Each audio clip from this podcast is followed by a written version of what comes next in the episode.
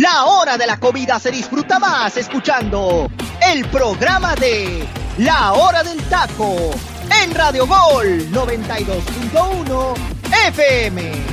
Bienvenidos.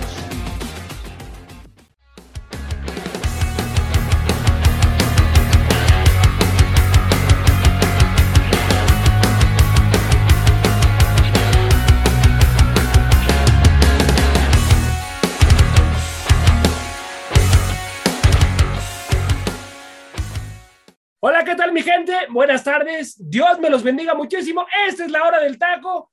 Bienvenidos. Los invito a que bajen la aplicación de Radio Gol y estén al pendiente de todo, de todo nuestro contenido. Muchísimas gracias, mi gente. También les invito, por favor, que nos escuchen en Spotify. Ya estamos ahí disponibles, por favor, a la hora que gusten, cuando gusten. Ahí estamos, mi gente. Esta es la hora del taco. Muchísimas, muchísimas gracias. De verdad que sin ustedes no sería posible este programa. Y el día de Hoy hay muchísima, pero muchísima información y tenemos un elenco mucho, pero mucho, muy interesante. Y comienzo por presentar a mi compañero Delfino Cisneros. Teacher, ¿cómo estás? Dios me lo bendiga. Gracias por estar aquí.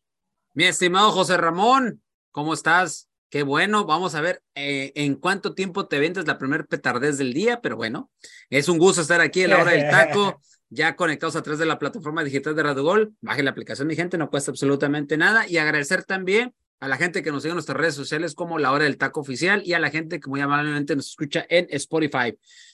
Bien lo decíamos el día de ayer, mi estimado José Ra. Se viene lo bueno, se viene lo interesante y se busca campeón. Se busca quien levante título. Hay mucho gallo muy bueno para levantar el título, pero ya lo platicaremos. Ya hay fechas, ya hay eh, días, ya está todo acordado y por ahí un técnico que yo sentía que posiblemente para mí no tenía por qué haberse ido, pero también entiendo la parte del Jimmy, porque aquí ustedes aclárenme, yo lo que sé es que el Jimmy renunció, no que lo corrieron, que el Jimmy renunció, pero ahorita lo platicamos y ahorita a lo mejor debatimos en este tema. Sí, el Jimmy, el Jimmy es el que, el que decide dar un paso al costado, teacher. No, no está mal, está, está bien ahí la información. Voy contigo, mi queridísimo Freddy. ¿Cómo estás, amigo? Gracias por estar aquí. ¿Qué tal, José Ramón? Muy buenas tardes a todos, compañeros, y buenos días, por supuesto, para la gente que nos sigue en el Pacífico. Pues yo me encuentro muy contento, hermano. Ya es martes, ya tenemos la liguilla definida, los horarios, mucho que platicar sin duda alguna con el tema de las llaves que van a estar bastante interesantes y por supuesto también llama la atención esta noticia, ¿no? Del Jimmy Lozano que decide dar un paso al costado luego de haber quedado eliminado frente al conjunto de los Tigres y bueno, por ahí también, eh, pues un tema con el conjunto de Pumas, ¿no? Que parece que eh, tienen un proyecto por ahí interesante que ya estaremos platicando sobre el tema sin duda alguna. Y bueno, pues saludo con mucho gusto a mi estimado Angelito, al buen teacher Delfinos Dinero y a ti también, hermano, te mando un fuerte abrazo. Así es, gracias, amigo. Voy contigo, mi queridísimo Angelito. Gracias por estar aquí, amigo. Dios te bendiga. ¿Qué tal? ¿Qué tal, mi queridísimo José Ramón? Un saludo para ti, también al teacher y al buen Freddy y a toda la gente que nos escucha a través de la hora del taco. Hoy vengo más que renovado, incluso más renovado que el mismo gasero de Puebla, porque ya hasta 2025, ¿eh? Ya, cásate con él, ponle un oxo, pues ya. bueno, teacher, parecía un jugador para tu máquina, no te hagas. parecía un jugador más muerto en la plantilla del Puebla, pero pues vean, ¿no? Lo rescataron y ha sido su mejor temporada y única como titular en el Puebla. Y pues bueno, hoy toda la gente poblana cree y quiere en el gasero, pero pues bueno, vamos a hablar que. Vamos a hablar también aparte de otras cosas, ¿no? Ya lo comentaba el teacher Delfino, creo que lo más polémico ahorita o que sacude un poco la situación es la, la del Jimmy Lozano que deja a Necaxa por mutuo acuerdo con la directiva. Siento que por ahí hubieron ciertas quejas de Jaime Lozano como para decir que entendieran la justificación de su mal torneo. El equipo. Porque también se, vieron muy, muy irregulares, ¿eh? Hubo un momento que estábamos hablando que era la jornada número 6 y el equipo se encontraba en quinta posición. Y como de la nada se enrachan, pero en perder todos los partidos y bajan hasta la onceava, o sea, prácticamente perdieron el piso los de Necaxa, entonces por ahí hubieron varios, varios momentos que fueron puntos de inflexión, pero como lo dijo el teacher, lo estaremos debatiendo un poquito más a profundidad, porque es cierto que hay cositas que por ahí incomodaron a Jaime, o que a lo mejor por ahí hay alguien detrás que le está endulzando el oído, que pudiera sobre todo catapultar su carrera del Jimmy Lozano. Así es, vamos a ver, vamos a ver qué es lo que pasa. De seguro no le van a faltar ofertas al Jimmy. Definitivamente va a tener ofertas aquí en el fútbol mexicano o donde sea las va a tener, porque es un gran, es un gran técnico. Pero bueno, mi gente, les damos por favor los horarios de la liguilla, cómo quedan los horarios y vamos, vamos a ir hablando eh, de las llaves en forma general, porque ya mis compañeros les estarán hablando en el transcurso de la semana mucho más a fondo. Bueno, el partido de las Águilas del América en contra de Puebla, primeros en el Estadio Cuauhtémoc el día miércoles 12 de octubre a las 19 con 6 minutos en el Estadio Cuauhtémoc, es el miércoles. Y la vuelta es el sábado, el sábado a las 8 con 6 minutos en el Coloso de Santa Úrsula.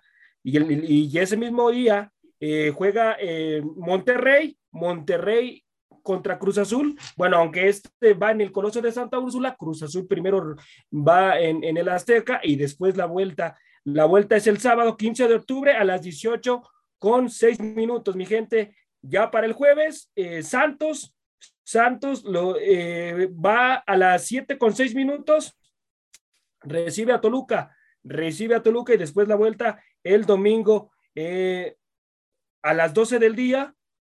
Visita, José Ah, ok, ok. Es, a la inversa, es a la inversa. Ah, ok, ok, amigo. Primero, primero es en Toluca y posteriormente en Torreón. Ok, gracias por el dato. Después, bueno, ya es el jueves. El jueves, mi gente, primero en el volcán y después el día, el día domingo ya lo estarían eh, recibiendo en Pachuca, mi gente, el, el, el, partido este más atractivo entre Tigres y Pachuca. ¿eh? Esta es la llave para mí más atractiva. ¿eh? Es de esta llave, de esta llave puede, puede salir el que sea el verdadero campeón del fútbol mexicano o el de Puebla, el de Puebla con América. ¿eh? Ah, aunque, aunque que si pasa el Puebla, David lo No, no, no, no, no, América, es el número ¿Puebla candidato? No. ah, caray. Tienen al casero, ¿cómo no? Tienen al casero Barragán. Puebla no. Puebla no, pero de, con él, pues. pero de esa llave, de esa llave puede salir el equipo a vencer, que son las Águilas del América, ¿eh? Ah, y si lo vencen en esta eliminatoria, José Ramón. Pero bueno, no, no, bueno, todo puede pasar, todo puede pasar. Los partidos hay que jugarlos. Freddy, tú ni hables, que tu cholo ni aquí está. No, está bien, está bien, puede ser, nada más yo digo. Así es, mi Freddy, así es. Hay, que, hay que cambiar de equipo, Freddy, por favor, para el siguiente torneo. este, Bueno, muchachos, vamos a hablar eh, de forma general eh, la situación de, de, las llaves. ¿Cuál es la llave más atractiva para ustedes? Voy contigo, mi queridísimo Angelito. ¿Cuál es la llave más atractiva, amigo? Para mí atractiva por todo lo que puede incluir en sobre todo morbo y en cuestión de fútbol, la de Tigres Pachuca, ¿eh? Creo que va a ser un duelo bastante interesante. Por lo menos no nos ha defraudado este, este gran enfrentamiento porque lo tuvimos en, la, en el torneo pasado, que fue, que fue un buen partido en general donde Pachuca no le gana a estos Tigres. Y de ahí Pachuca pues se catapulta y llega hasta la final donde, bueno, queda como subcampeón. Y en el torneo pasado igual, o sea, vimos un gran partido, escuadras bastante muy bien trabajadas, dos técnicos que pues, bueno, uno como Miguel Herrera que ya es campeonísimo dentro del fútbol mexicano, por lo que ha conseguido con sus eh, anteriores clubes, y un Guillermo Armada que ya ha pisado finales, ¿no? Que quizás le falta esa, esa gran parte de poder conseguir un título para ya hablar de técnicos mucho más experimentados o del tú por tú, pero creo que la calidad del plantel la tiene, va a ser un duelo bastante, muy, bastante interesante, muy bueno y que va a ser mucho más de estrategia de lo que se pudiera pensar de los demás, porque creo que ambos van a tratar de, sobre todo, definir el partido. Obviamente el visitante va a querer ganar el primer encuentro que va, lo va a jugar en casa para cerrar mucho mejor el segundo de visita y viceversa, ¿no? el, que, el que va a ir a visitar el día jueves, que en este caso va a ser este Pachuca, va a tratar de por lo menos llevarse un empate en el volcán para todo definirlo en casa. Pero hablamos también de un equipo como Pachuca que pues en casa es complicado que le ganen y un Tigres que parece que más en liguilla se convence y más con la situación de André Pierre Gignac. Así es. Mm. ¿Cuál es el partido más atractivo, teacher, para usted? Para mí, de los atractivos, para mí siento yo que Toluca Santos, siento que va a ser una llave, sobre todo con muchos goles. Yo no tanto, ¿eh? porque Toluca que la haya pasado muy bien con Juárez, tampoco, ¿eh? Sí, sí, José Ra, pero quieres o no, los dos partidos con Querétaro y con y con Juárez en estos dos últimos partidos. De cierta manera, el hecho de que hayas metido goles, de que tus delanteros hayan ganado en confianza, de que de cierta manera les sirvieron de punching bag estos dos equipos, muy a pesar de que Juárez en su momento hizo quedar mal eh, por instantes a Toluca, aunque no tuvo la contundencia que Toluca sí tuvo, y enfrente tienes a un equipo que es muy ligero, un equipo muy dinámico, un equipo que te juega bien, que también tiene mucha contundencia y un equipo que parece pues prácticamente súper revolucionado, que también tiene gol, puede, puede ser una eliminatoria con muchos goles. Eso para mí, eso para mí me genera que pueda ser una eliminatoria muy vistosa y que esto se puede definir por tal vez por uno, dos o hasta por incluso por el empate. Siento yo que esa es la llave que para mí, para mí resulta interesante, por eso que te acabo de decir, José Ra. Con lo de Pachuca y Tigres, a mí lo, lo primero que yo quisiera preguntarles a ustedes, ¿alguien de los dos equipos va a terminar completo y sin expulsado? Hijo, yo siento que más por Tigres. ¿eh? Ajá, coincido con Angelito en esa parte, ¿eh? Yo también siento que más que nada Tigres. Yo no escuché, yo no escuché, Angelito, lo que dijiste, perdón. Yo veo que Tigres puede quedar más incompleto que Pachuca, ¿eh? Por ah, las disciplinas que ha tenido. Correcto. Entonces, yo a, eso es a lo que voy. Yo siento que Pachuca va a jugar con la desesperación de Tigres, porque elementos tácticos los tiene Almada para desesperar a estos Tigres. Y estos Tigres desesperados desde la banca hacia los jugadores esto puede causar que Tigres en algún partido se quede con 10 hombres. Y ya sabemos, y otro factor muy importante, el arbitraje. El arbitraje les eh, para Miguel Herrera, si no le marcas a favor todo lo que él te pide, Miguel Herrera se vuelve un energúmeno. Aquí lo importante es conservar calma y que los hombres de experiencia, como no es el Patón Guzmán y Guiñá, que son los que en estos partidos han sacado la cara este, por este Tigres, los hombres de experiencia, en ese momento Tigres pudiera ser competirle a Pachuca, porque yo veo a Pachuca del otro lado, yo no veo a Tigres ganándole a este Pachuca, ¿eh? yo no lo veo, yo, ve, yo por eso me, inclino más por esa serie que yo acabo de comentar, porque esta siento yo que el arbitraje, eh, la, las, entrañas de los, entrenadores pasionales y que llevan hasta el límite a los cuerpos arbitrales, puede dar por resultado que sea un partido hasta polémico, si ustedes lo quieren ver de esa manera. Sí, sí, sí, sí, partido muy polémico, pero bueno, vamos a ver, vamos a ver qué es lo que pasa y a esperar. Para mí la llave más atractiva, yo voy con Angelito, ¿eh? va a ser Pachuca. Pachuca en contra de, de Tigres, Tigres en contra de Pachuca. Yo creo que es una llave mucho, mucho, muy cerrada. Son ambos técnicos que les gusta tener la pelota, ¿eh? como número uno. Les gusta tratar bien la pelota. Miguel Herrera Miguel Herrera yo creo que va a ser un técnico que se va a cuidar muchísimo en la situación de, visita. ¿eh? Va a querer solucionar en el volcán, va a querer sacar el resultado en el volcán sí o sí. O sea, el jueves gana, tiene que ganar el jueves para poder. Para poder hacer algo, Freddy, tiene que. Tiene, que, ganar. Tiene que, porque si no, se le va a complicar en demasía en, el estado, en el estado de algo. O sea, así es. Y oye, José, y otra de las cosas. Sí. Eh, yo, sinceramente, estas, estas, estos dos partidos, Santos, Toluca, Tigres, Pachuca, siento que son los más, los más, este, los más parejos. Y por lo tanto, y por lo tanto pudieran ser, de cierta manera, así los más atractivos. Yo tengo el de América con Toluca, te Sí, igual. Yo, o sea, yo también las tengo, pero contundencia demostraron. Y si, y si siguen con esa misma contundencia, pueden dar batalla. Acuérdense que en los primeros tiempos de Toluca suelen ser buenos, en el segundo es cuando se caen y es cuando los equipos aprovechan. ¿Sabe, ¿Sabe qué es lo que me, genera duda? La situación de que Toluca simplemente le ganó a puro muerto, ¿eh? Ah, no, sí. Puro equipo, eliminado, ¿eh? Vamos, vamos, a ver, vamos a ver qué pasa. Yo, francamente, esta es la llave más dispareja que yo veo, ¿eh? A mi punto de vista. A mí, a mí la, la, la más dispareja, a mí, y no voy a decir América Puebla, ¿eh? No voy a decir esa. A mí la más dispareja se me hace la de Cruz Azul contra Monterrey. Uf. A mí se me hace más dispareja. pero, pero si, si, si son Y esa la veo, la veo interesante, ¿eh? o sea, la interesante el espectáculo. Pero eh, que ahí yo no vería descabellado si Cruz Azul termina eliminando a Rayados, ¿eh? Y, yo no, y yo honestamente, yo sé que Cruz Azul trae un envío anímico y eso puede pasar. pero siento yo que están cabalgando con el potro. Pero, pero, no, ya si quieres también cásate con el potro, ¿no? ya han, tenido golpe, han tenido golpes de suerte, ¿eh? yo creo que, este Cruz Azul. Sí, porque también hay que decirlo, ¿eh? Cruz Azul le ganó a puro muerto, ¿eh? Se enrachó porque le ganó a puro muerto. Exacto, aprovecharon las circunstancias de, de, Y cuando enfrentaron a Rayados con el mismo potro, le compitieron, pero terminaron perdiendo. Ah, y con León.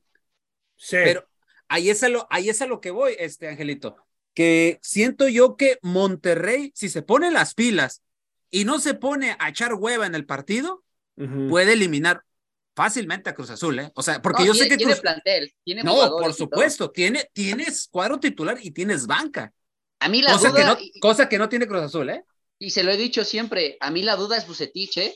Ah, no. Porque Bucetich en partidos claves nos deja siempre que desear, ¿eh? Ahora la, ahora la pregunta, ah, la pregunta para ustedes. Sí. Si no pasa si no pasa Rayados y no pasa Tigres, ¿se tienen que ir ambos técnicos? Sí. Para, mí, para mí Bucetich no. Para mí Bucetich no, pero Miguel Herrera sí, ¿eh? Miguel Herrera sí ya. Yo, yo la verdad, digo, a ver. Miguel, Miguel Herrera lo van a terminar apartando y no creo que sea la misma directiva, ¿eh? Creo que va a ser la misma afición que va a empujar a que el técnico salga. Y lo de Rayados va a ser algo parecido, ¿eh? No, pero yo, lo que siento con Bucetich... el mejor plantel y trajimos a los mejores delanteros para arropar este equipo y. No, pero Bucetich, hay alguna parte de la afición que lo quiere lo aprecia. Lo ahora, hay que recordar, lo aprecia más por lo que hizo que por, lo que hizo. ¿eh? Pero ahora, o sea, pero a comparación de Miguel Herrera. Ah, claro. Miguel Herrera pierde hay que recordar que Bucetich en su momento, digo, ya tiene alrededor de 10 años, ¿no? Pero hay que recordar cuando dirigía este Monterrey, con el Chupete Suazo, con Aldo de Migris, con Walter Ayoví, en esa época los llevó hasta una final. ¿eh? no, pues. estamos hablando de aquella época, obviamente. y, Super Spider, por supuesto, ¿no? El Super Spider. No, pero, pero hablando en ese sentido, eh, Bucetich de alguna manera ya llevó estos rayados a una final. En aquel momento la perdió contra Santos Laguna, justamente, pero realmente. Em, en el papel, digo, Bucetich ya sabe jugar liguillas, cosa que el Potro Gutiérrez no. Potro Gutiérrez será su primera liguilla. Es su primera liguilla y su primer equipo en primera división, ¿eh? así profesional, por llamarlo así. Exactamente. Ahí, es donde, ahí es donde yo siento que hay mucha diferencia. Por Vamos a ver la experiencia. Bastante, bastante, teacher. Porque Estamos hablando que lo único que tiene el Potro es un mundial juvenil, ni siquiera algo. ¿Y hace cuánto fue ese mundial, Angelito? Sí. Y también podemos pero no, no viene con tanta ¿eh? presión Cruz Azul, ¿eh? Que lo último que este Cruz Azul no viene con tanta presión como Monterrey. O sea, o sea, José, me estás diciendo que este, este Cruz Azul, si no pasa, no pasa nada. No, yo, yo siento que no, teacher, y no es por justificarlo. Cruz Azul, Cruz Azul es, más. Cruz, Cruz... Sí, sí, Angelito. Fue un torneo mediocre de la máquina, pero lo que salva es que nadie creía que este Cruz Azul iba a, iba a subir a repechaje y sobre todo llegar a liguilla. O sea, después del 7-0 se veía lo peor para este equipo, ¿eh? Incluso para quedar abajo de Querétaro. Para mí, sí es fracaso en el sentido de que automáticamente Cruz Azul, por el plantel que tiene, era para que compitiera en todos los aspectos. Mm, a mí no se me hace Freddy. No, no, no, no, no, no, ¿eh? O sea, a ver, realmente Cruz Azul de lo que, carece es a nivel defensivo. pero si nos ponemos en, el resto de las líneas, Cruz Azul está bien armado. O sea... que, eh, ok, Freddy, sí, sí entiendo lo que dices, pero ¿sabes cuál es el problema con Cruz Azul? Que los refuerzos le fueron llegando demasiado tarde. Ah, claro. Y, eso tiene mucho que ver que el accionar de Cruz Azul. Y no es culpa, obviamente, no es culpa de lo, del técnico ni de, jugadores. La, el, el tema es de la directiva. Acuérdense, a, acuérdense a quién vendieron al inicio, cuando era tu. Obviamente, al Chaquito. O sea, yo sé y entiendo que el Chaquito obviamente tenía que emigrar a Europa, ¿no? Pero nunca visualizaron esto y no tenían un plan B por si cualquiera de las cosas. Y tú, como directiva, debes tener planes específicos en caso de que suceda una situación de estas. Ahora, realmente... con, Chaquito, con Chaquito no se esperaban eso, teacher. O sea, el, el, el interés del Feyenoord fue de la nada. O sea, ni, Santiago Jiménez sabían en su radar, ni por su familia, ni representantes, que estaban equipos europeos en busca de, porque era prácticamente, él era la base titular, incluso la directiva lo dijo, con Diego Aguirre lo vamos a meter de titular para que pueda pelear por un puesto en el Mundial. Digamos que hoy tiene más la posibilidad de estar ahí porque ya está en Europa, pero lo de Santiago Jiménez era ser el titular indiscutible con Cruz Azul hasta final del torneo o sobre todo hasta donde llegaran en esta fase. ¿Cómo, ¿Cómo tiene que jugarle, muchachos, el América? ¿Cómo tiene que jugarle el América en Puebla, muchachos? ¿Cómo tiene que hacer el parado táctico de las Águilas del América en Puebla? Pues eh, para empezar, el Tano tiene que seguir su plan de juego que ha venido haciendo durante todo el torneo. O sea, debe de tener, ella tiene la, alineación que debe de tener, o sea, la alineación base. Por cierto, descansa jugadores, modificó alineaciones en los últimos partidos para ver quiénes eran los de la, quiénes eran los titulares y con quién contaba de revulsivos para este tipo de situaciones. Creo que América no tiene por qué modificar absolutamente nada, ya sabe qué jugar, acaba de jugar en Puebla, sabe de cierta manera situaciones, debilidades, fortalezas del cuadro este camotero y sabe perfectamente que no se debe, debe estar sumamente concentrado porque cualquier mínimo error, cualquier situación donde le adolece ahorita América es la defensa, cualquier descuido, sabes que esto puede jugar en tu contra. Y del otro lado sabemos que el Puebla no va a ser un flan, va a ser un rival no, que te va a pelear los 90 minutos del primer partido y los otros 90 del segundo, y que si va a perder, va a perder con la cara al sol. No, y por supuesto, en el, en el partido eh, de temporada regular en el Cuauhtémoc, fue un partido que recuerden muchachos que la América gana por individualidades, ¿eh? Yo no vi un América como otros partidos que venía jugando bien, eh, que venía en la situación de conjunto. Lo gana en situación de individualidades el equipo las Águilas de la América, con un golazo de otro partido de Roger Martínez, definitivamente.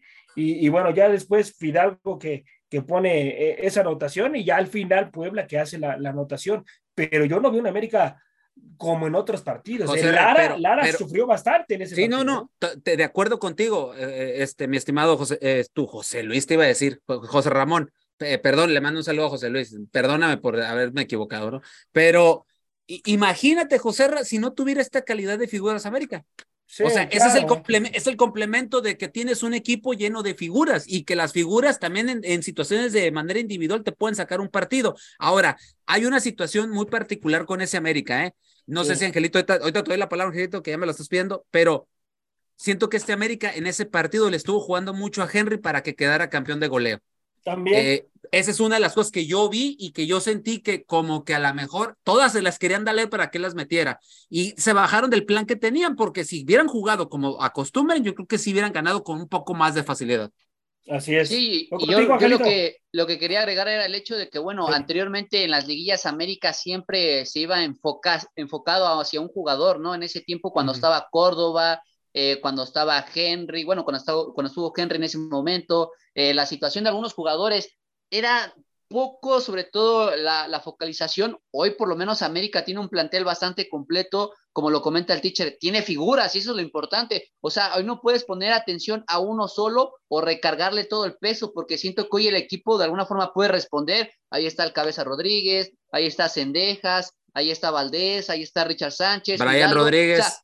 Brian Rodríguez. Hoy América sí tiene toda esa baraja que antes se decía, nos nos hace falta un jugador, ¿no? No se gana porque necesitamos un jugador determinante o por lo menos que venga desde la banca. Hoy América ya no tiene ninguna excusa. Si este América no avanza a la siguiente fase, prácticamente es un fracaso, ¿eh? O sea, y es complicado este tipo de enfrentamientos porque enfrentas a un Puebla que sí, sabemos que lo hizo bien en el torneo regular, que fue el rey del empate, pero que si nos remontamos al último partido, que curiosamente fue con el que cerraron la liguilla, también Puebla hizo sufrir al América y no ganó ese partido, por lo menos no metió otro gol más, porque las falló, ¿eh? Las falló. Lo de Araujo y por ahí lo de Cortizo. o sea, fallaron dos jugadas prácticamente frente al arco de Memo Ochoa, ¿eh?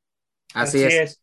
Así es, vamos a ver, vamos a ver qué es lo que termina pasando. Oye, Joserra, otra situación. Eh, América vuelve a enfrentar a Puebla y por ahí se sigue especulando que lo de Israel Reyes es alguien que va a llegar a América nomás termine esta eliminatoria ¿eh? entre América y Puebla. Está muy avanzadas las negociaciones. No estamos diciendo que está cerrado, pero está muy avanzado eso, ¿eh? Ojo con, ojito con eso. Se, dice que va, que va tres años, ¿no? Dicho lo que le ofrecieron de contrato. Ojito con eso, ojito con eso, porque eh, buscan darle ya salida a Bruno Valdés y, con, y, y, y a quién pondrían obviamente como sustituto, pues a Israel Reyes, ¿no? Entonces esa sería la situación. Se vienen cosas muy interesantes con América en, situación de, de, los rumores o la rumorología que surge a través de América y les paso una. Grupo Orlegui y, y obviamente Club América ya se sentaron a platicar sobre posibles intercambios entre el Grupo Orlegui y América. Y ahí les van los, los posibles cambios. No es nada, no es nada tangible, pero es algo que ya se platicó entre directivas. América le interesa a le interesa Barbosa, le interesa Campos, Gorriarán. Esos son tres de los jugadores que le interesan a América. Y del lado de Orlegui, preguntan por Benedetti, por Roger. Te lo regalamos, los dos, adiós. Adiós, adiós. Por, Aquino, por Viñas, por Reyes y por Meré. Desde ahorita te digo, Joserra, lo de Benedetti se va a quedar en Mazatlán. Ah, gracias a Dios. Se va a quedar en Mazatlán. Mazatlán va a ser, la, opción de compra está muy avanzada, parece que se va a quedar allá. Él está muy a gusto con la familia en Mazatlán, se siente a todo dar y dice que allá está, está bien. Entonces parece que Benedetti sí se va a quedar allá en tierras mazatlecas y de los otros, yo lo que sé es que en los intercambios entre, entre Grupo Orlegui y América pudiera ser que por ahí Gorriarán fuera el cambio por Aquino. Así nomás se las, se las dejo, ¿eh? Pedro Aquino, que ha sido un futbolista muy irregular en las Águilas del América, ¿eh? ¿Quién? Mucho, pero mucho, muy irregular este futbolista. Aquino, Aquino. Ay, José, yo recuerdo que en algún ¿eh? momento te escuché hablar muy bien de Aquino, pero bueno. No, teacher, pero recuerda que el fútbol es de momentos, el fútbol es de ah, momentos. Y ahorita la situación de Aquino es muy irregular. Es un futbolista muy irregular y luego es muy achero cuando, cuando no lo tiene que hacer, ¿eh? Es preocupante la situación de este futbolista cuando llega a entrar de, de, cambio. Bueno, muchachos, vámonos al siguiente bloque antes de irnos al momento musical y vamos a hablar de la salida de Jimmy Lozano de Necaxa. Muchachos, que él es el que decide dar un paso al costado, él es el que decide, eh, pues ya, ya darle otro rumbo a su carrera. Así que voy contigo, mi queridísimo teacher. Realmente, realmente el Jimmy, teacher, de acuerdo al perfil que tiene, ¿En qué equipo lo pones del fútbol mexicano, teacher? Porque va a tener muchas más ofertas, definitivamente. ¿eh? Híjole. Pues mira, a mí me, me, hubiera encantado que llegara a Pumas, pero pues todo parece indicar, y aquí ya fuera de, fuera de cámaras, y el buen José Luis que también se sabe muy bien lo de a linterna de Pumas, y por aquí Angelito que se mueven, ya sabemos como gente de, de como gente de reporteros aquí de Radio Gol, pues ya nos prácticamente nos están adelantando que pues llegó el comando blanco a C1. Así es. El famoso, el comando blanco. Angelito, ¿quién es el comando blanco? ¿Quién es el comando blanco? Vamos contigo, Angelito.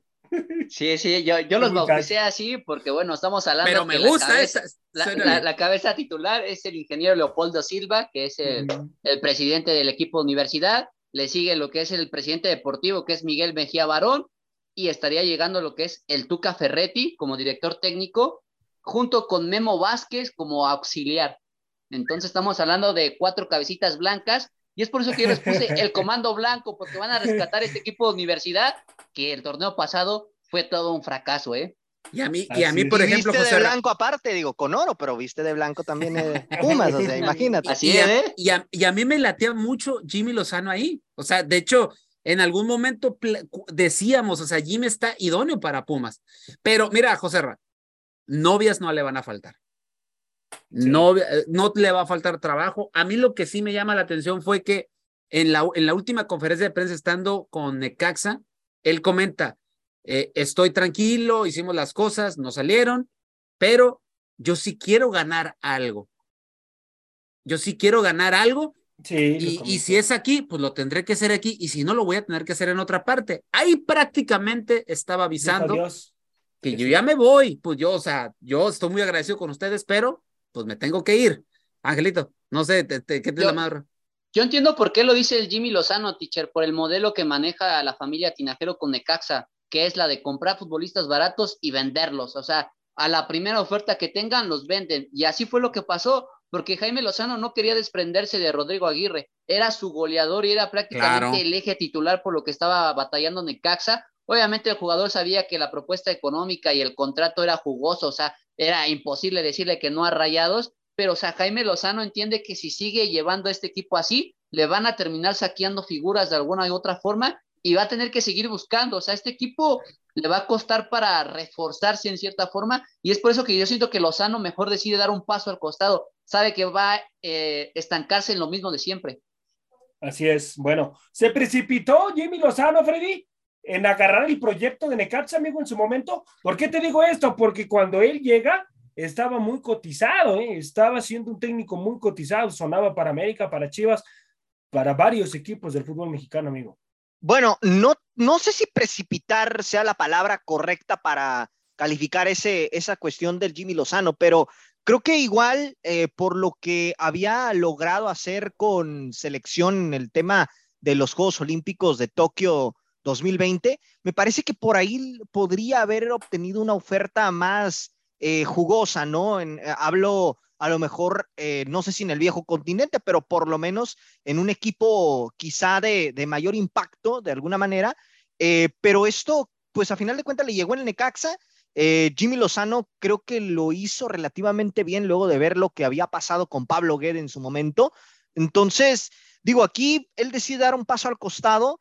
Eh, siento que a lo mejor si sus motivos son precisamente el hecho de que no le van a mantener una estructura y que va a tener que estar reforzando el equipo cada temporada porque le van a soltar a sus mejores eh, futbolistas, pues bueno, en esa parte se entiende, ¿no? Y evidentemente ofertas no le van a faltar. Sin embargo, creo que en esta parte, pues bueno, veremos si Jimmy logra acomodarse rápidamente en otro equipo, porque opciones así viables, ahorita se me vienen a la mente únicamente Guadalajara que por ahí lo de Ricardo Cadena, vamos a ver si la evaluación no lo terminan echando y bueno, por ahí podría entrar en la, en la, en la palestra lo del Jimmy Lozano, ¿no? Que maneja una escuadra de mexicanos. No descartes el, mismo equipo que se encuentra en esa ciudad que acabas de mencionar, ¿eh? no, pero el, Atlas ya tiene, Angelito, pero el Atlas ya tiene a ah, Benjamín. Ajá, ya tiene por ahí, podrían ofrecerle un proyecto. Yo, yo lo dudo en Atlas, ¿eh? lo vería más viable en Chivas en esa parte, pero, pero bueno, en ese aspecto eh, también no hay que descartar que Jimmy, pues bueno, tiene, tiene ganas de trabajar, es un técnico capacitado y que evidentemente, pues si le das un buen proyecto y si le brindas a los futbolistas que, que puedan adaptarse a su sistema, puede hacer cosas importantes, ¿no? Pero aquí el tema es la continuidad, algo que desgraciadamente en el fútbol mexicano no se da. ¿Qué grado de, culpabilidad tiene en el fracaso con Necaxa, mi queridísimo Angelito, el Jimmy Lozano, amigo? Este torneo yo sí podría decirle que la situación de la inconsistencia, ¿eh? porque yo no entiendo y no me entra la menor duda en la situación de que cómo es posible que llegases a un quinto lugar en el torneo general y se te escapó de las manos. Por lo menos haber cerrado en una séptima, octava posición, todo hubiera sido un poquito permisible y entendible, ¿no? Pero haber caído hasta el lugar número 11 habla de las inconsistencias que pasó la delantera, de partidos que perdió en casa que eran prácticamente trascendentales y que al final en algunos partidos igual se vio muy conformista buscando por lo menos un empate, ¿no? Como lo hizo con Tijuana en su debido momento. Entonces, para mí lo de Jaime Lozano, siento que sí tiene cierta culpa, pero igual la situación del plantel no es tan vasta. También hablamos que igual tuvo que recurrir a la parte de la cantera o de traer algunos jugadores que ya estaban en su debido momento, pero que no tenían tanta regularidad con Necaxa. El torneo pasado fue fantástico porque estaba prácticamente perdido para, para el equipo de Necaxa, que fue que en el que llega, llega a la jornada número 5 y debuta con un triunfo contra Cruz Azul en aquella, en aquella noche en el Estadio Azteca. Y hablamos que ese torneo llegó hasta repechaje, igual llegó como doceavo, pero no se le tenía tanta esperanza. Hoy por lo menos parecía que sí tenía base y todo, pero al final se cayó. Y la diferencia es. que en el torneo pasado, Necaxa sí le compitió a Cruz Azul y por poco, pues a tal grado que lo forzaron hasta los penales. Y por otra parte, pues en ese torneo Tigres le pasó con por encima aún y teniendo un hombre menos, ¿eh? ¿Qué tipo de refuerzos necesita Necaxa, teacher, para el siguiente torneo? Mm, te diría yo de mucho peso, ¿no? Pero también depende del director técnico que llegue aunque te voy a decir algo, ¿no? O sea, ya lo hemos visto, técnico que llega se tiene que acoplar a lo que te da, a, lo que te da la directiva. Y como dijo hace rato Angelito, o sea, tiene mucho que ver que ellos compran barato para después vender caro. Y el claro caso, y lo repito, como dijo Angelito, eh, Aguirre, Rodrigo Aguirre, que prácticamente fue súper bien vendido a Monterrey, un equipo que paga y paga bien en, este aspecto cuando detecta un buen jugador, ¿no? Y así podemos irnos hablando. Me acordé, por ejemplo, ahorita de Edson Puch, que en su momento llegó a, a, Necaxa y que lo hizo muy bien y que también fue muy vendido y que acuérdate que el chileno era gran jugador y que hizo bien las cosas aquí en la Liga MX. Entonces, aquí la situación es, no importa el técnico que llegue, la situación es que la directiva se convenza de invertir un poquito y armar algo competitivo, pero para ellos lo que les reditúa más son las ventas y el dinero que puedan embolsarse, que es cierto, ¿eh? Lo que, lo que traen, lo que escautean, es bueno y es barato, precisamente para engordar la cartera. Así es, así es. Bueno, mi gente, vámonos, vámonos al momento musical de la hora del taco y regresamos, mi gente, con mucha más información. Vamos a hablar un poco del fracaso de Guadalajara y mucha más información que tenemos aquí para ustedes en la hora del taco. ¡Córrela, mi Freddy! Este es el momento musical de la hora del taco.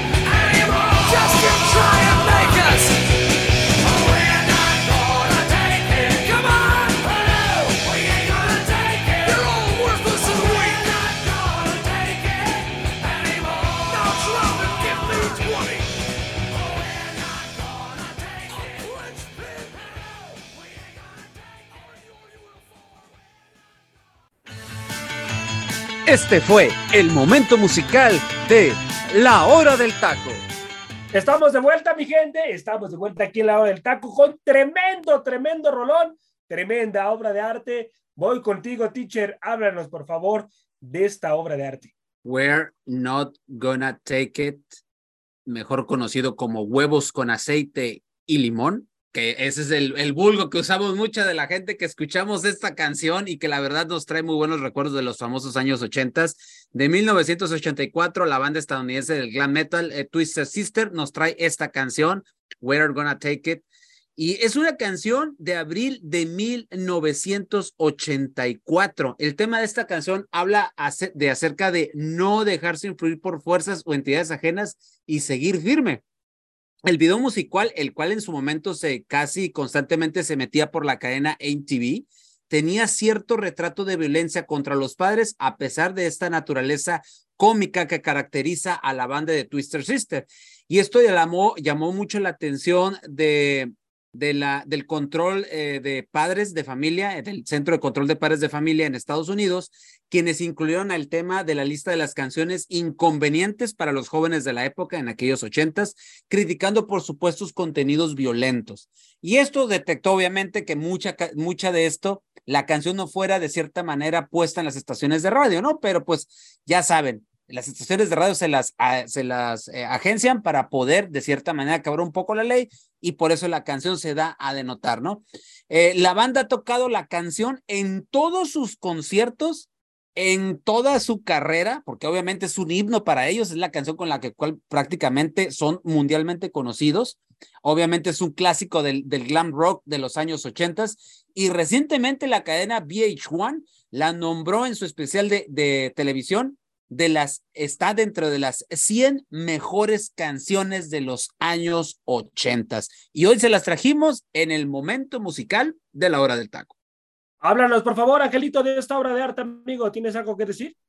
Mira, obviamente, El teacher, ayer el teacher del Fino le decía, traiga ese tipo de canciones porque hoy no voy a hablar un poquito referente a la canción, pero sí el impacto que generó después, porque ya lo comenta el teacher del Fino Cisneros, When I Gonna Take It fue tomado tan mal por padres de familia que si hoy usted compra un disco que tiene contenido en cuestión lírico bastante fuerte, vemos que encontramos esa etiqueta que dice Panther, no, Panther Advisory, que precisamente surge por este movimiento donde los padres de familia llegan a tribunales de diferentes estados en los Estados Unidos y demandan ese tipo de bandas. Y es por eso como el mismo vocalista de esta banda, Dean Sainer y Frank Zappa, se ven inmiscuidos en un proceso jurídico donde al final decide ponerle este tipo de etiqueta a cualquier contenido musical que tenga alto tipo de contenido en cuestión de lenguaje muy explícito o que no sea apto para cierta edad. Es por eso que hoy en la música, cuando vamos a comprar un disco, vemos esa famosa etiqueta, más que nada para que si lo vas a comprar, sepas que el contenido no es apto para cualquier tipo de persona y sobre todo se recomienda que sea en mayores de edad. Entonces esta canción de alguna forma promovió todo eso y eso fue lo que nos dejó el glam metal de esa época, porque en ese momento todos querían ser glameros, rockeros, freseros, pero sobre todo populares en MTV. Voy contigo, mi queridísimo Freddy. ¿Algo que agregar, amigo? No la conoce, no sabe ni qué es eso. No, la, la verdad es la primera vez que escucho la canción, no les voy a mentir, no les voy a mentir, es la primera vez que la escucho pero la verdad es que me gustó, ¿no? Se me hizo, se me hizo muy buena, la verdad, pero francamente es la primera vez que, que escucho esta rola, para serles sinceros, compañeros. Bueno, muchachos, vámonos, vámonos a seguir eh, hablando muchísimas cosas interesantes aquí en el programa de la hora del taco y vamos a hablar un poco del fracaso, del fracaso de Guadalajara. Y Eso no es fracaso, José Ra. Ah, bueno, ya es una realidad, ¿verdad? Es costumbre. Te, te, dicen llamar equipo grande, pero ya, ya parece que ya, eso ya se terminó con Guadalajara, definitivamente. ¿Quién es el principal responsable, teacher, a su punto de vista en este fracaso? ¿Quién es el principal responsable, teacher, de esta situación? empezamos, el primero es el dueño. ¿El dueño por no mover a Ricardo Peláez? El, el dueño, espérate, todavía no termino. El dueño, pues primeramente porque no quiere soltar billete para comprar refuerzos. Digo, en su momento ya lo soltó con Ricardo Peláez, pero pues no les funcionó, ¿no? Pero tienes así que seguirle, ¿no? Tienes que seguirle. Juegas con puros mexicanos, porque pues esa es una de las cosas que ellos pregonan pero yo no veo que tengas a los mejores jugadores mexicanos. Aunque te digan, es que me los venden muy caros. En otras ocasiones, sí es cierto, se los venden vendiendo igual de caros, pero los compraban, iban por ellos y armaban trabucos con puro jugador mexicano. Y yo recuerdo muchos trabucos en los noventas, por ejemplo, en aquellas super chivas de los años noventas, que la verdad sí daban miedo y sí era un, era un deleite ver clásicos de esta, de esta magnitud entre América y Chivas. Pero Hoy vemos un dueño ausente, que es cierto, tiene sus negocios, se tiene que ir, le gusta más el box y otro tipo de cosas y descuida y descuida su equipo, pero no pasa nada, está bien. Pero de cierta manera, cuando debe de meter en orden a su equipo y meterles disciplina, no lo está generando, no lo está haciendo. Y si no puedes atender un negocio de estos, véndelo. O sea, así de simple. Si no vas a hacer nada por este equipo, que el prestigio prácticamente lo han tirado a la basura en los últimos 8 o 10 años, pues es ahí donde podemos ver que la afición de Guadalajara está totalmente, está totalmente este, desangelada, desalentada, eh, ya no saben, ya, ya para ellos, por eso yo decía costumbre, porque ya para la afición, Joserra, esto ya es una costumbre. Ayer daba, daba unos datos donde, donde la verdad, este, Guadalajara da pena. Mira, desde el 2011, y los vuelvo a repetir, desde el 2011 no es líder de la competencia. Desde el 2011, o sea, han pasado 11 años y no ha vuelto a ser líder. En, en el 2017 fueron tercer lugar. En el en 2016 fueron cuarto lugar. Y su lugar promedio en los últimos años es el décimo. O sea, yo sé que empieza esto con el dueño, pero también tenemos un directivo que le ha quedado grande esta situación, que en cuanto llegó dijo y pregonó que aquí sí, en Guadalajara se iban a hablar de liguillas y de campeonatos. Y sí se ha hablado, pero para mal. Y yo creo que también el tiempo de Ricardo Pérez en Guadalajara ya se terminó. Si esto sigue igual, pues gente de Guadalajara, gente que le va a Chivas, bye. O sea, bye. Yo no sé qué tanto están esperando. Y jugadores, pues mira, los jugadores están así porque la directiva, el dueño, no hacen lo que tienen que hacer, sobre todo en el aspecto disciplinario con esos jugadores que tienen, porque muchos de ellos, y, lo decía Alexis Vega a, el, en estos, en esto ayer, decía, yo ya hice todo lo que está a mi alcance por Chivas, pero Alexis Vega no es todo el equipo. Hay más jugadores que no están rindiendo, que no están cumpliendo y que creo que ya también cumplieron su ciclo dentro de la institución rojiblanca. Para ti, Angelito, ¿quiénes son los principales culpables, amigo, de este fracaso, amigo? Pues obviamente primero pasa por la situación de la, de la directiva en cuestión del proyecto que han este, gestionado. Lo de Mauri Vergara, yo les puedo decir, y sobre todo porque lo he visto con información, obviamente, del señor Héctor Huerta, prácticamente un, un duende de la información. Él dijo que ya tuvo contacto con Mauri Vergara y que él iba, no, iban, iban a iban a procurar tres cosas en lo principal, que le prometió a su papá antes de fallecer que no iba a vender el equipo, que no iba a romper la tradición de jugar con mexicanos y que iba a ser campeón en los próximos años. Lo de ser campeón se ve en chino prácticamente. Las primeras dos, hasta la fecha, yo creo que se va a aferrar y va a seguir en, las mismas. No va a vender al equipo, no se va a desafanar de él, ni tampoco va a querer romper la tradición de la que tanto se ha puesto hoy en duda, ¿no? Creo que en este momento más, ahora que ya no está eh, el anterior dueño que era Jorge Vergara, eh, con la inexperiencia del mismo Mauri, hoy tiene tanta pregonancia la situación de que hoy obligan al mismo dueño de que rompa con esa tradición de jugar con mexicanos, ¿no? Pero para mí, a Mauri Vergara ha, aprendido sobre la marcha, que también ha tenido errores y los ha cometido de forma garrafal, ¿no? El hecho de no estar tan inmiscuido dentro del equipo, y sobre todo confiar en un directivo como lo ha sido Ricardo Peláez, que, que sí, que tiene su experiencia, que a lo mejor el currículum le da cierta eh, posición o decir, puedo confiar en él sin ningún problema por los títulos que consiguió, pero bueno, también hay que ver cuánto tiempo, ¿no?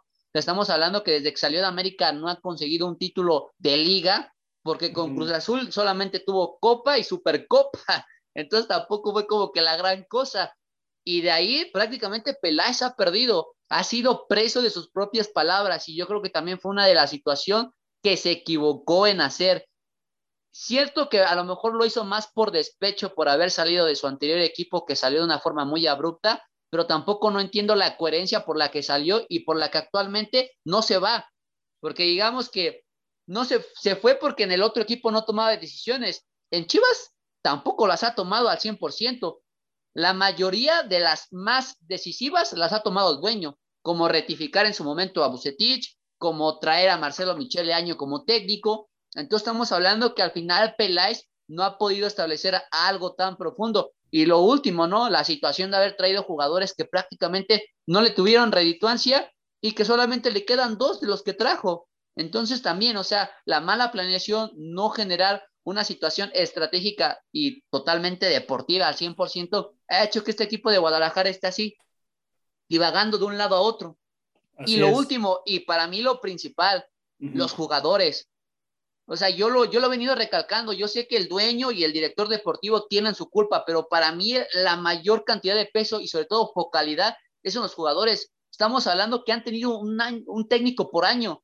Ellos han movido, ¿eh? Han movido como han querido. ¿Y cuántos de ellos han ido de Guadalajara? Muy pocos, ¿eh? Y si se han ido es por intercambio, como lo hicieron en el torneo pasado, porque no tienen la solvencia económica. Pero también hay que echarle un ojo a los jugadores, porque ¿cómo es posible que ellos también apunten con el dedo? Este sí lo queremos, este no, con este sí, con este no, y que nos traigan, porque al fin a nosotros no nos pasa nada. Pues sí, nos siguen pagando algo que Guadalajara yo creo que ya debería de empezar a moverle los bolsillos a los futbolistas. Tú muévele el bolsillo a un futbolista y van a empezar a rendir dentro de la cancha, por supuesto. Eh, voy contigo, mi queridísimo Freddy, amigo. ¿Quién para ti tiene eh, gran eh, grado de culpa, amigo, en el fracaso de Guadalajara? ¿La directiva, jugadores? ¿Quién, amigo? ¿Quién para ti tiene para mí, grado de culpa? Sí, amigo. Para mí, para mí es un conjunto, ¿no? creo que la parte de la directiva, el hecho de no tener un proyecto claro, Realmente Guadalajara ha sido una caricatura en el tema de, los proyectos serios para poder pensar en realmente querer ganar campeonatos. Es cierto, ¿no? Bien lo mencionó el teacher hace un momento, quizá a Guadalajara le venden caro, pero anteriormente se invertía en Guadalajara y aparte, Joserra, ok, si no puedes traer a gente de fuera, de otros equipos, porque te venden caro, ¿por qué no inviertes en tu cantera? Que es otra de las cosas que Guadalajara ha perdido, porque realmente... Ahí te lo encargo, Freddy. Sí, sí, sí, no, o sea, es que en todos los aspectos Chivas ahorita está perdido, ¿no? No tiene una cantera que le pueda proveer jugadores de calidad para poder eh, armarse un equipo competitivo, no tiene el dinero o no quiere invertir el dinero en futbolistas que le pueden fortalecer su plantilla y aparte, otro factor, el hecho de que están cambiando de entrenador a cada rato. Si mantuvieran una estructura con un entrenador, creo que este Guadalajara podría dar frutos. Claro que no será en el corto plazo, pero evidentemente si le das continuidad a un técnico, le propones un buen proyecto y aparte traes a futbolistas que se logren comprometer con la plantilla y que además el equipo en general termine rindiendo con este entrenador, a final de cuentas todo se va a conjuntar para que los títulos empiecen a llegar. El problema aquí es de que no hay estructura desde la cabeza, desde Amauri Vergara, no tiene una estructura clara. Ricardo Peláez prácticamente está manejando a Santojo al Guadalajara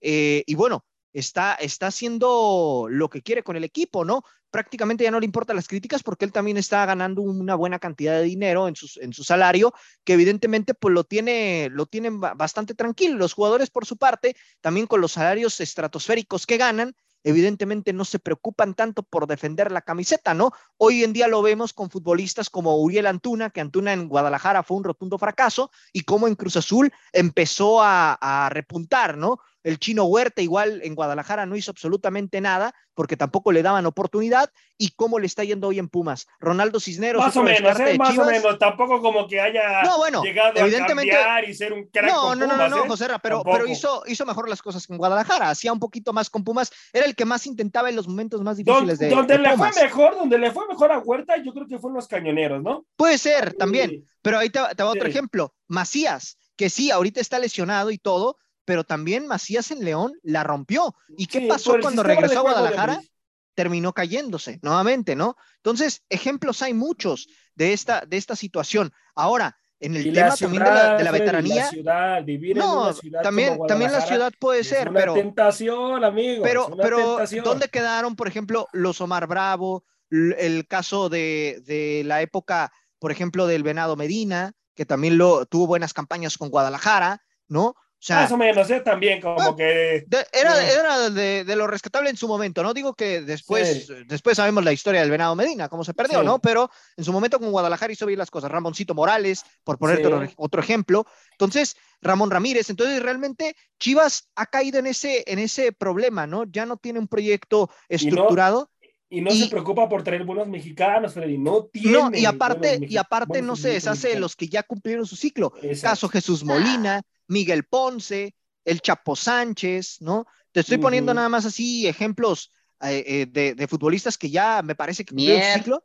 Mier, otro más, ¿no? Entonces, ese es el problema de Guadalajara. Hasta que no tengan una planificación clara en qué es lo que pretenden buscar y que empiecen a trabajar en, invertir en cantera y en invertir en futbolistas de calidad y que evidentemente también los, los hagan entrar en razón de dónde están parados, hasta ese momento Guadalajara va a seguir fracaso tras fracaso. Les doy eh, unos datos. Guadalajara con Peláez en la directiva, muchachos. Tres años de gestión. Eliminación de Copa MX en 2019 y 2020. Luego una, una semifinal en Liga MX en Guardianes 2020. Después eh, tuvo unos cuartos de final eh, de Liga MX. Tres eliminaciones en repechaje. Cuatro directores técnicos cambiados desde la era de Ricardo Peláez. Y no ha calificado de forma directa a liguilla.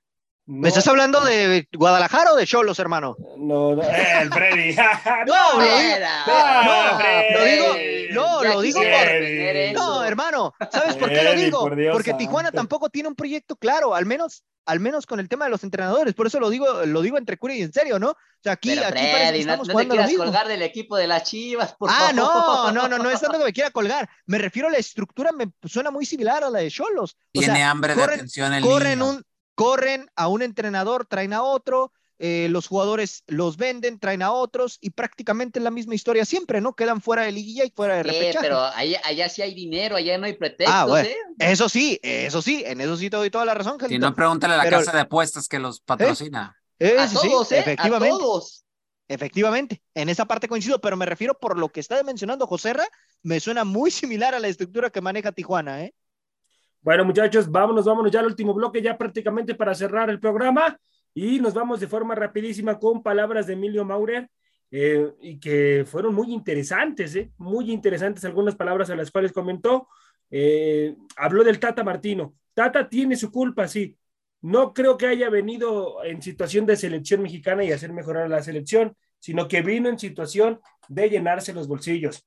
¿Concuerdas con eso, Angelito, con lo que comenta Emilio Maurer es, en cuestión, mi gente, él fue directivo de la selección nacional y también eh, fue el que hizo un poco un cambio de era aquí en, en, en, la selección mexicana y muchas cosas en selección que ya el teacher nos estará dando algunos datos más adelante. Voy contigo, mi queridísimo Angelito. Sí, bueno, yo creo que sí, eh, en teoría tiene razón, creo que la parte de que pues, si Tata Martino está en selección mexicana es por el gran contrato millonario que le ofreció la federación. Creo que también Martino asumió el reto, porque hay que, hay que decirlo, ¿no? El primer año y medio fue bastante bueno con, con Martino en selección mexicana, que se ganó Copa Oro, que se dieron partidos internacionales. Podemos decir que la única ventaja que ha tenido Martino, que ha tenido injerencia en tener mejores rivales de lo que han tenido técnicos anteriores, ¿no? Y sobre todo más en este tipo de preparativos. Pero no hemos visto tanta trascendencia. Al final yo creo que a Martino le doy el beneficio de la duda porque yo siento que fue más por el convencimiento de llevar al quinto partido que a la transición de la selección mexicana en mejorar un sistema de juego. Ok, bueno, Emilio Mauri, mi gente, fue en su momento presidente de la Federación Mexicana de Fútbol y trajo también a César Luis Menotti. César Luis Menotti, que hizo un cambio de era, me parece, en el fútbol. Allá en los, allá en los noventas, José Ra. Así es, así es. Allá en los noventas, y nada más para que la gente sepa. Eh, bajo la tutela de Maurer, eh, le quitó un buen tiempo la selección mexicana de fútbol a Televisa, eh, la, la, vendió los derechos a otra televisora, trajo a Menotti, obviamente un cambio de mentalidad, borraron aquella situación de la mente de, los jugadores, los famosos ratones verdes, y los convirtieron en, ahora sí que en una estrategia acá mental muy padre que a su vez el doctor Mejía Barón en su momento retomó e hizo que esta selección fuera, pues obviamente protagonista, tan protagonista que recordó que Maurer abre brecha en Sudamérica para jugar la primer Copa América del 93, donde llegan a las a la instancias de finales y pierden con Argentina y también abren brecha para sentar los precedentes de lo que se jugó de Copa Libertadores. De esa magnitud es el señor Maurer, que como fue un personaje incómodo, un directivo que fue dueño de Puebla en su momento y que hacía ver lo difícil que era jugar en la cancha del Cuauhtémoc y que le tenía toma la medida a varios equipos grandes, Maurer era un personaje incómodo que tuvo que, lo, lo, mandaron literalmente a la cárcel y le quitaron la Federación Mexicana de Fútbol para otra vez Televisa retomar eso. De esa calidad es el señor Maurer y que no tiene pelos en la lengua para decir muchas de las verdades que todo el mundo conocemos, pero que ese señor se atrevió en su momento y cuando se atrevió, pues obviamente terminó mal. prácticamente lo borraron del fútbol mexicano. Sí, después intentó aparecer, intentó aparecer otra vez en los medios, pero de, de nuevo lo volvieron otra vez a, tirar, no, no está en los medios y ahorita pues es prácticamente una persona desaparecida en los medios de comunicación. Otra de las palabras que comentó es que el fútbol mexicano se encuentra estancado y que se encuentra en una situación grave a su punto de vista y que él vea a la selección eh, se va a quedar eliminada en la primera fase, a su punto de vista por la situación del Tata Martino. Por dos. Que, que él cree que él cree que no está manejando de forma correcta a la selección mexicana. Eh, ¿Concuerdas con esto, Angelito? Con lo que comenta que la selección se va a quedar en la primera fase, amigo. Bueno, tiene argumentos, ¿no? En ese aspecto para poder decir que la selección mexicana no aspira a un partido de octavos de final.